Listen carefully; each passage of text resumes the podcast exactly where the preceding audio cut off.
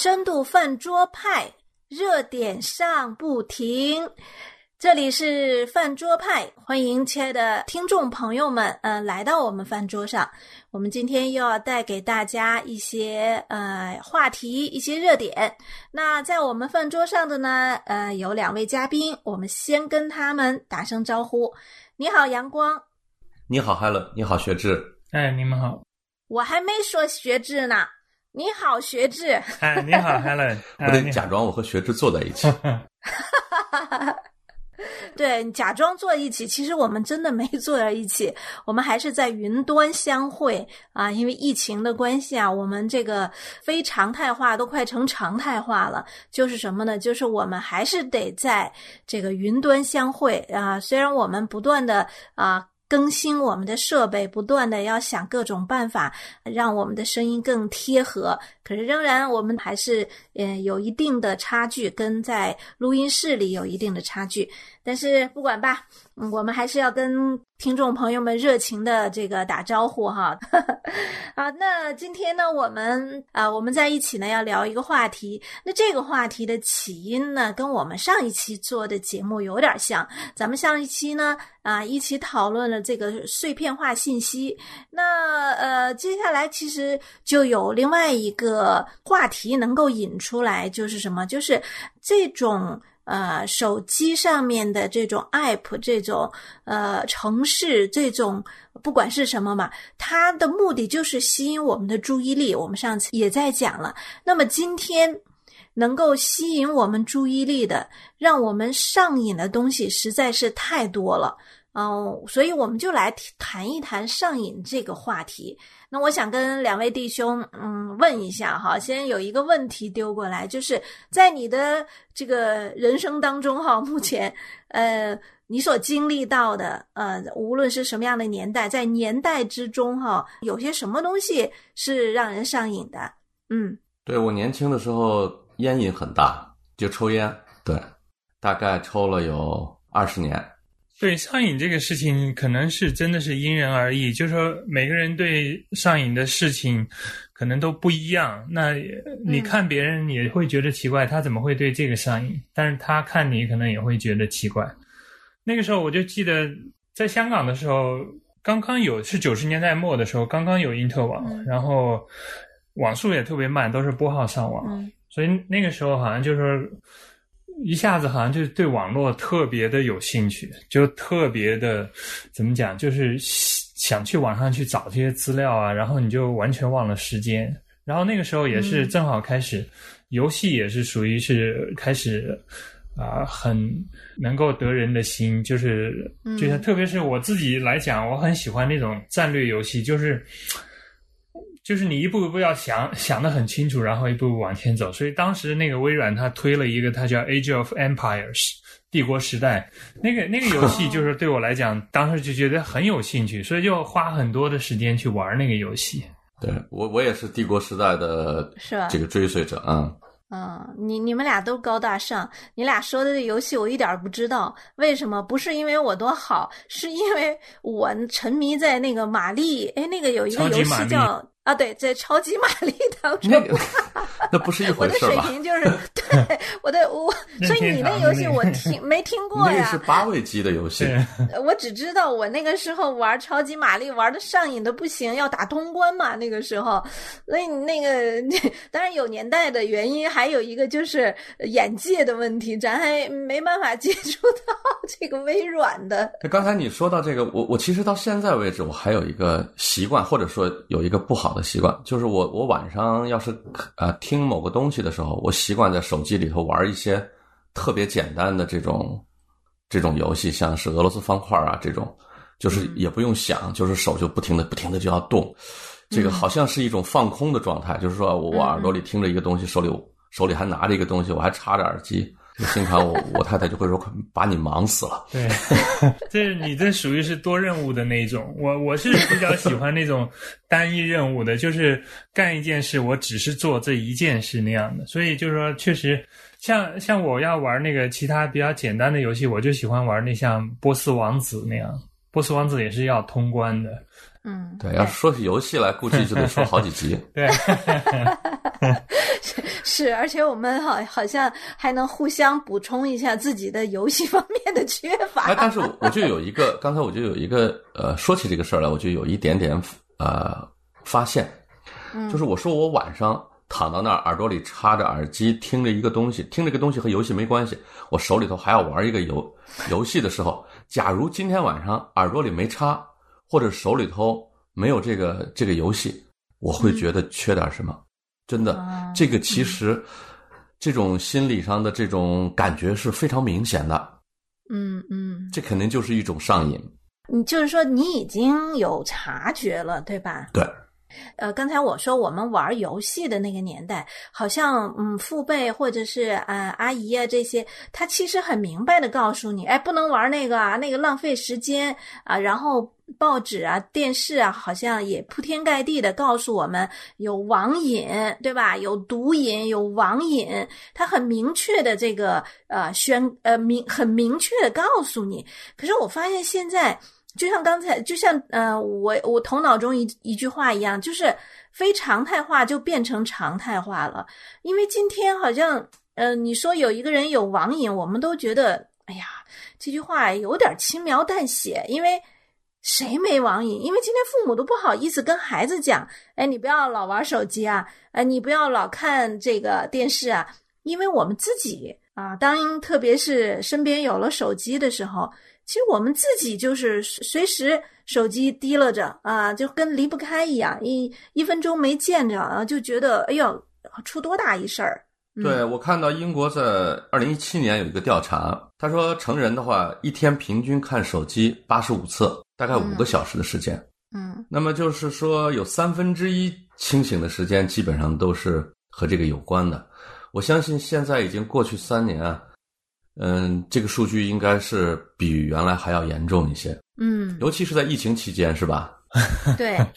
对，那个网络公司还送流量，我的天！我那天看到，就刚疫情开始，我的那个电话公司啊，还 double 送我的流量。哎呦，我他说你这个疫情期间啊，我们公司为你免费提高网速，免费升流量，哈哈，这什么意思嘛？明摆的就是说，哎呀，在家没事儿，哎呀，你就玩吧，你就用网玩吧。对啊，而且人类在这个技术上，人类在这个事情的追求上。它是一直没有止步的，因为呃，因为这是人的一个需求，人希望更快。刚才学志说，刚开始拨号的时候，那个网速可能支持一个语音通话都非常的困难。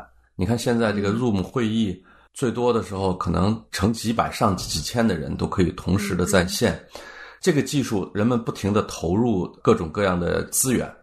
换得呢更多更多的用户，其实这个它已经成为一个一个循环。如果呃马斯克的那个一万多颗卫星都布好了局，可能我们对网速的理解，我们对网络的理解又是全新的一个样子，是可以看得到这种这种汹汹而来的潮流的。嗯，所以说我们可不可以这样定义？今天其实就是一个上瘾的时代。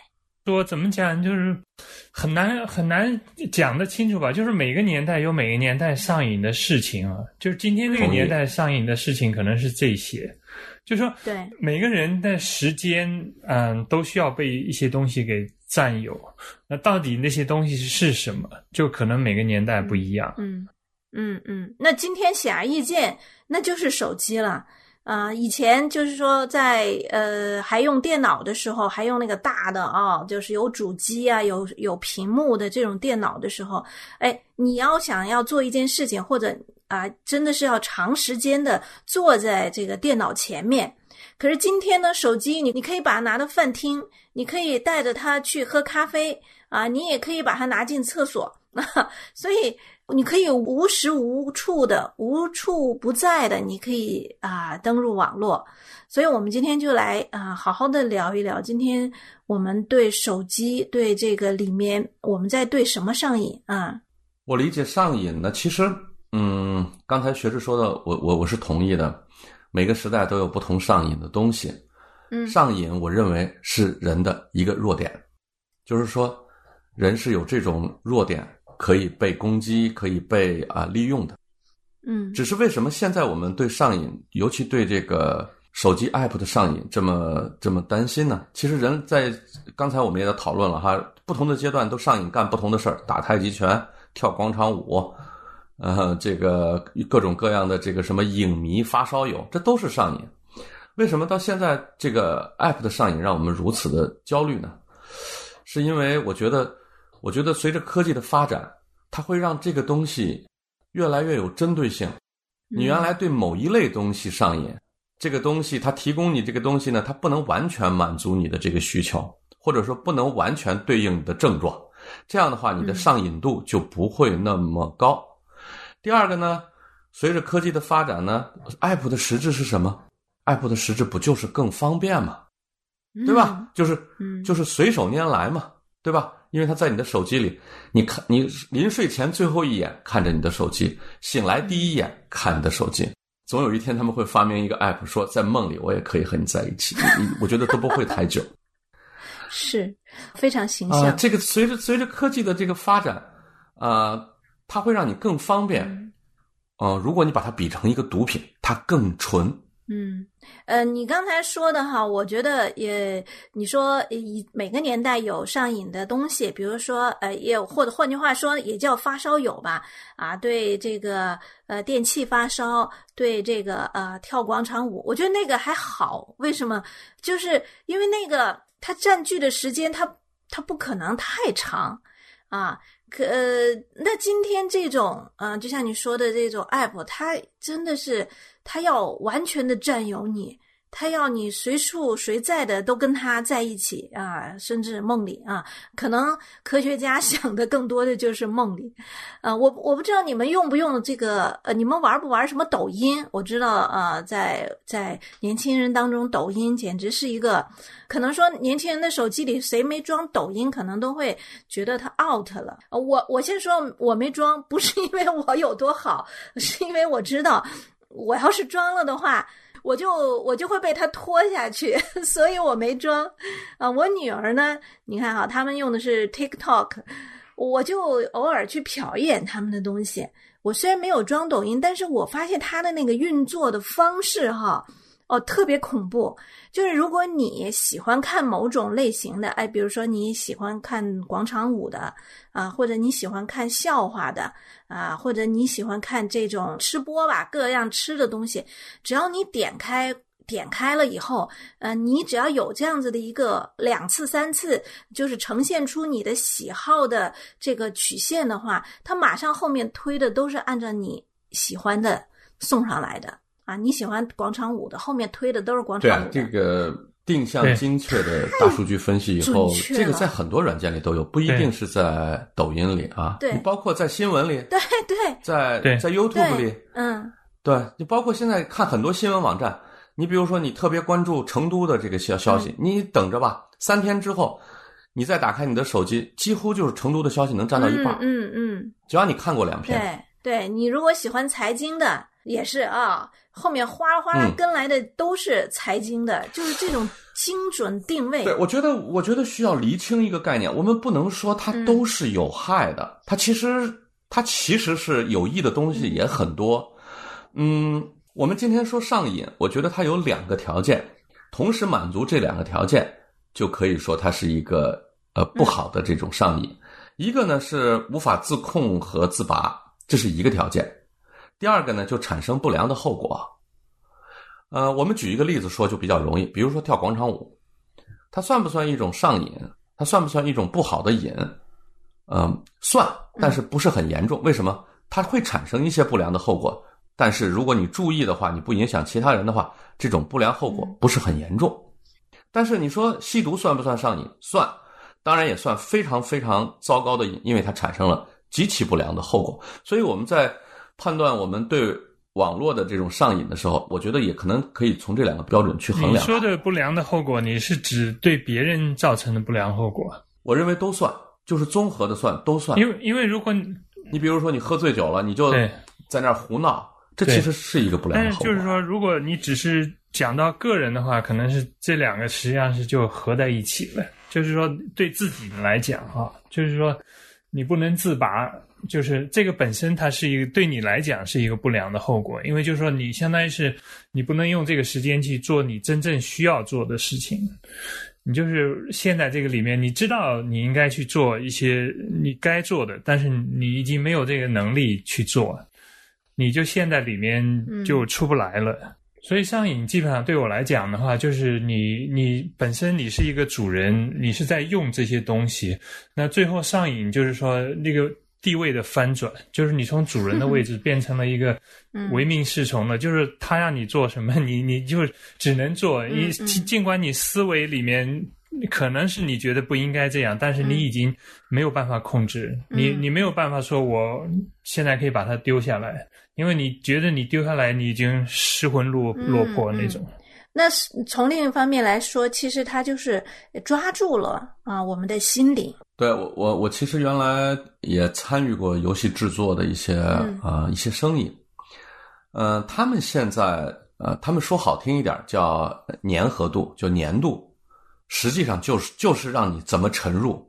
他们就是说设计一款 App 的时候，它需要达到的有一个要素叫粘度，是吗？其实 App 本身呢，它就是一个可以在呃手机上运行的简化版的网站。那么在设计某个游戏的时候呢，呃，它其实是要设计年度的，呃，包括一些商业网站都要有年度的，这都要对客户做做研究的，甚至他们会和一些呃生物学家，呃和和一些做人体研究的人紧密联合到一块儿，人对什么样的东西产生一个什么样的依赖，不能自拔。嗯，其实我觉得，呃，就这个东西，你要是知道它的幕后的这些东西，是挺可怕的。呃，我记得人类在大概倒退五十年的时候，在烟草的广告和烟草的制作上，呃，是没有什么管制的。烟草的广告到处都是，我记得万宝路的广告，那看当时的那些呃宣传画的话，到处都是。呃，其实真的是这样，就是说，在游戏界，大家都有一些啊互相心照不宣的一些秘密，就是说，你这个游戏的粘度有点太高，你得适适当的调整。啊，你这个游戏的不能让人沉迷沉迷这么厉害，但是其实你想啊，当人的注意力被放到一个实验室有针对性的去研究的时候，你基本上是跑不掉的。如果你没有一个很好的抵抗力，或者说你没有一个相对野蛮一点的这个行为的话，比如说坚决的把把某个软件，我我就是把抖音从我的手机里拿掉了，那我再也不装了。嗯，这个其实是呃，其实人人在这个。就是用户，嗯，在商业体对面，或者是在软件制造商对面，人是脆弱的，人是被研究的，人是被攻击的。其实就是说，你是面对的一个专门针对你的一款设计，实际上是对的。嗯嗯。我我举例子，人类原来最开始吸毒的话是吸食鸦片，对吧？吸食鸦片是人们在日常生活中发现的这么一个东西，它会给你带来幻觉，于是人们就吸食鸦片。它对人的毒害呢是很大的，但是它远远比不上现在的毒品。现在的毒品是在实验室里合成的，是经过这个化学家经过计算、经过实验这样做出来的。那对你的控制力要比鸦片要强多少倍？你可以想象一下。对。对，另外人体可能是对这些毒瘾，它本身来讲有一个反应，就是说它的那个反应是，就是让你的剂量是越来越大，才能够构成同等程度的那种上瘾的情况。所以这个像手机的这些信息，它是信息强度也是需要越来越大，然后越来越有针对性，越来越及时快速，所以它是一直要把你抓住。它就是说，它不能是说。一开始抓住你，然后在同等程度的刺激，它会刺激越来越强，最后彻底就是把你给控制住。所以这个上瘾本身来讲，就是确实是一个恶性的循环。就是你一旦掉到循环里面，你可能靠自己的能力，就是说你要想出来是非常难的。嗯，现在特别是年轻人和这个父母亲有很大的这种冲突，家庭矛盾，很多时候也是因为这种原因。就一方面。孩子他已经上瘾了，但是父母亲比如像要管教他，所以双方的这种矛盾就非常大。这反映出来，这个瘾是很有这个能力在那边控制人。那他其实，那我反过来说一下啊，那这一瘾它是针对人的哪一种心理？或者是 人的哪一种缺乏，它在对它在起作用。对我，我想在这里厘清一下啊，嗯我们今天不是说嗯 app 是有害的，不是说所嗯嗯我们不今天不是在批评呃信息化，不是在批评智能手机，我们今天是在控诉让人上瘾的这种这种现象。我们今天是在批评啊、对的对这个东西上瘾不能自拔，不能自控。是我们自己的问题。对，其实我我可以现身说法，呃，呃，我研究过这个啊，为什么呢？因为我经历了一个非常痛苦的过程，我戒烟嗯啊，呃，我二十岁左右开始抽烟，抽到四十岁左右的时候，烟就抽得非常厉害了，厉害到什么程度呢？我礼拜一拿一条烟去办公室，礼拜五就没有了啊。而且我抽的烟呢是嗯国外生产的烟，就是中国人都不喜欢抽的那种，也就是没人分享我的烟，都是我自己抽了。后来后来我我也戒了几次烟，都失败了啊。那最后一次戒烟呢，其实是一本书啊，它它给了我一个理论的基础。嗯这就谈到那个刚才 Helen 提到的一个问题，怎么就让人上瘾呢？哈，嗯那么他就提出了一个很简单的问题：你为什么要抽烟？它一定是带给了你某个好处。如果它不带给你某个好处，你一定不会去抽。那就找啊，就找啊。呃，就是说，有人说让我放松，不是的。其实抽烟的人比不抽烟的人紧张，他随时要看这个地方能不能抽啊，他烟还够不够啊？有的人说，啊、他让我觉得有个有个什么有个事儿，手里有个东西，嘴里有个东西。那其实你手里拿个粉笔，或者是你你嘴里头吐那个烟烟沫，你都不能缓解。实际上，研究的结果非常的简单，就是香烟带给你什么呢？实际上，人有一个弱点，在香烟这个问题上有个弱点。呃，人在抽了一两次烟以后，因为人开始抽烟其实不舒服，人开始抽烟就是为了一个好奇。人在抽了一两次烟以后，你马上就会有一个身上就会出现一个病，叫尼古丁依赖，就是你的血液中尼古丁只要含量达不到某一个含量，你就会难受。然后呢，只要你多长时间不抽烟，你这个尼古丁含量就会降低，一降低你就会难受。那抽烟能带来什么好处呢？答案非常简单，它能够最快的缓解你的这个尼古丁依赖，就是能够提升你的尼古丁含量。那么这换句话说，就有点像什么呢？你给自己脚上套了一双非常小的鞋，特别难受。你每过这个每每到整点的时候，你就把这个鞋脱下来，让自己舒服五分钟。两天之后，你会对这个这个整点的时间非常依赖。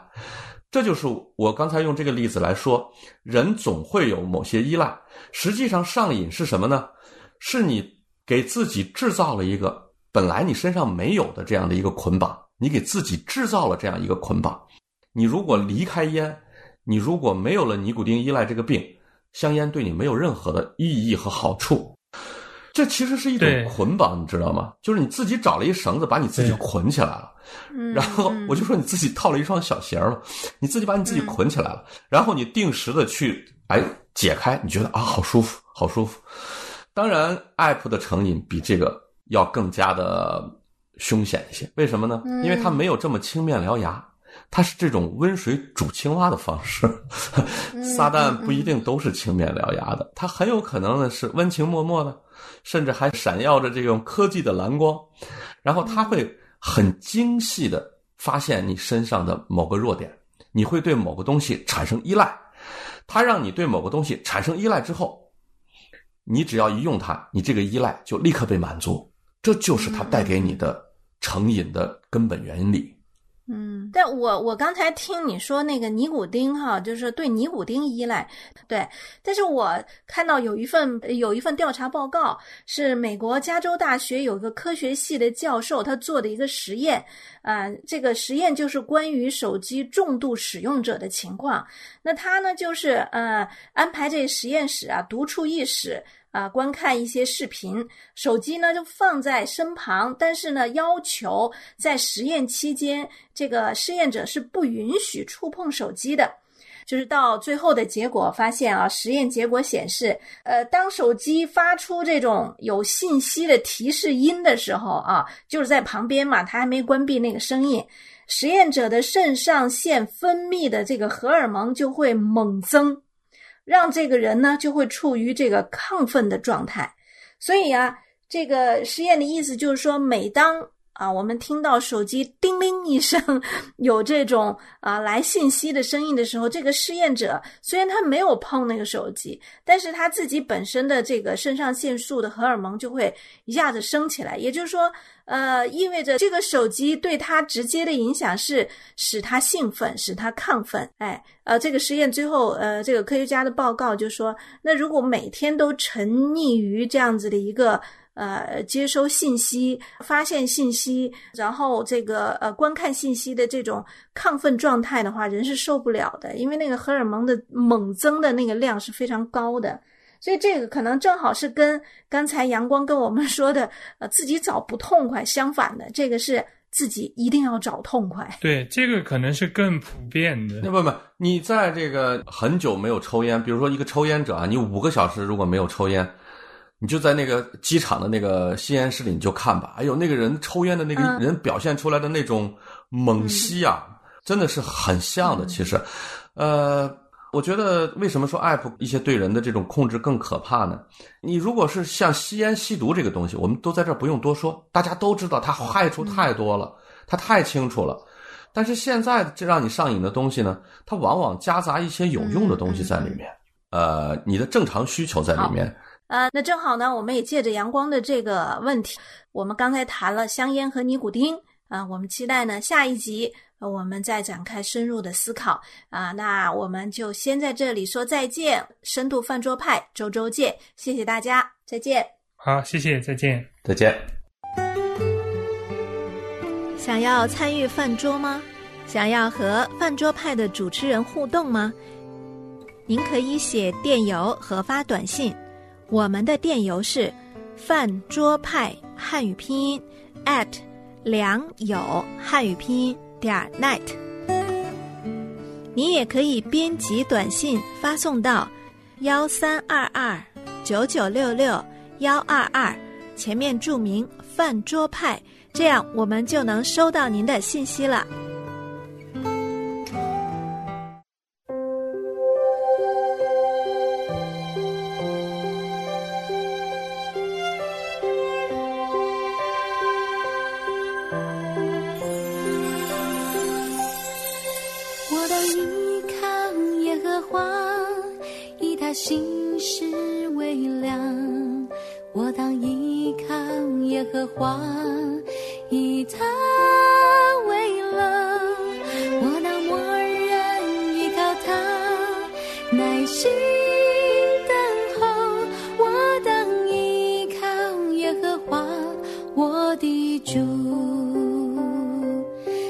就将我心。